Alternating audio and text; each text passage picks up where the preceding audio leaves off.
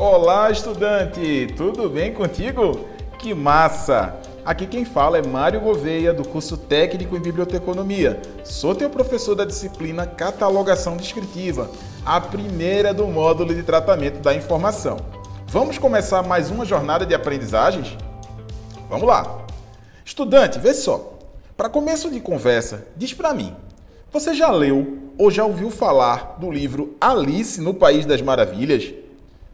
Muita gente acha que é um livro infantil, mas na verdade ele traz profundas reflexões filosóficas.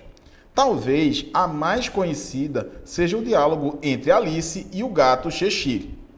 Quando o gato diz que não faz diferença o caminho por onde você vai se você não sabe onde quer chegar.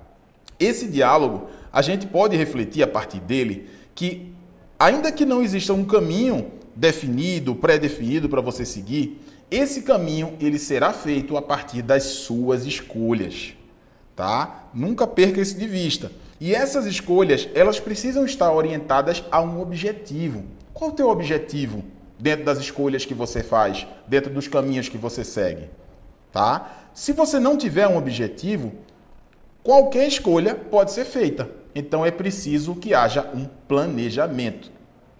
Para o profissional que atua na catalogação de recursos informacionais, não é diferente.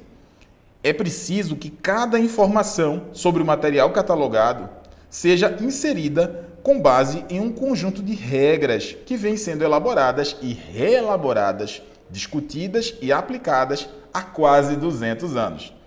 Todo esse trabalho é fruto da partilha de técnicas e boas práticas de catalogação. No nosso primeiro podcast, você ficou sabendo que a catalogação precisa atender a uma demanda social por acesso à informação. Mas será que sempre foi assim? A resposta para essa pergunta você vai descobrir nesta segunda competência. Você vai saber mais sobre os primeiros catálogos, vai conhecer a era de ouro da catalogação, seus principais representantes e avanços técnicos da época.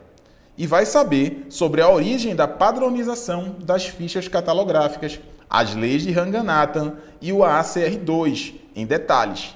É muita emoção, né não? Agora deixa eu te dar uma dica para você que é estudante ou não da rede pública de ensino de Pernambuco. Se inscreve no nosso canal do YouTube e para ter acesso a mais materiais, acesse o EducaPE. Procura o curso na playlist e não deixa de indicar para os seus amigos também.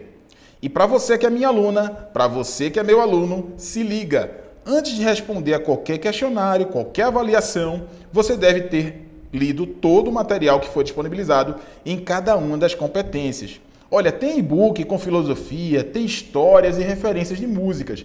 A gente vai falar de séries, de filmes, tá? E tem aquelas videoaulas com toque para você arrasar nas avaliações.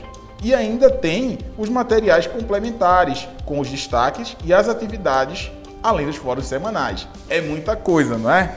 Tudo foi pensado e, e preparado para você com muito carinho. Portanto, não perde nada. A gente se vê por aqui. Bons estudos!